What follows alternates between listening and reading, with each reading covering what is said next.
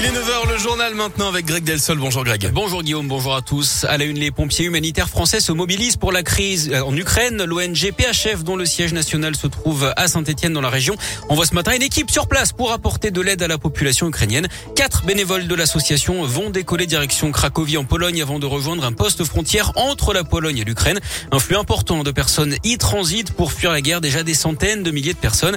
Cette première équipe part donc pour une mission d'une dizaine de jours. Il s'agit de pompiers bénévoles qui se mobilisent sur leur temps de repos. Le commandant Jérôme Giron, président fondateur de PHF, revient sur cette mission qui les attend. On va mener deux choses en parallèle. La première, c'est que cette euh, première équipe, c'est un binôme euh, de gens expérimentés plus un binôme médical, médecin, infirmier, qui ont vocation à faire de l'évaluation et de la reconnaissance. D'une part, euh, pour s'articuler avec les autorités locales et le dispositif opérationnel qui est en train de se mettre en place pour que tout le monde soit en phase, et puis aussi identifier avec précision les besoins. Donc ça, c'est le premier volet. Et puis ici, en France, on va mettre en place une plateforme logistique de façon à rapidement récupérer du matériel en fonction des besoins exprimés sur le terrain, les reconditionner et les affréter euh, sur place pour une distribution dans les meilleures conditions. Et la solidarité qui s'organise aussi près de Lyon à Saint-Pierre-de-Chandieu, la mairie organise une collecte de dons.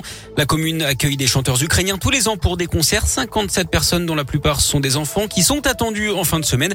Le bus repartira en Ukraine avec les dons collectés. Une salle de la mairie a été mise à disposition de 18h à 20h pour déposer vos contributions des denrées alimentaires non périssables, des affaires de toilette, des couvertures, des oreillers, des lampes. À Lyon, une collecte est également organisée à la mairie du 9e arrondissement. 20 tonnes devraient être envoyées d'ici samedi. Les policiers municipaux en grève aujourd'hui à Lyon. Quatre syndicats qui dénoncent notamment des salaires trop bas et de mauvaises conditions de travail. Ils prévoient un rassemblement à partir de midi devant l'hôtel de ville.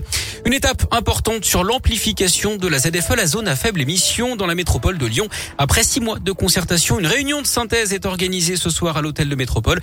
Vous pouvez la suivre en direct hein, sur YouTube de 18h30 à 20h30. 5000 personnes ont participé. Une trentaine d'habitants ont été tirés au sort pour venir poser leurs questions en direct. La concertation s'achève officiellement samedi. Deux écoles à nouveau occupées à Lyon dans le 7e arrondissement. Une famille avec deux enfants de 3 et 2 ans ont dormi dans l'école Berthelot.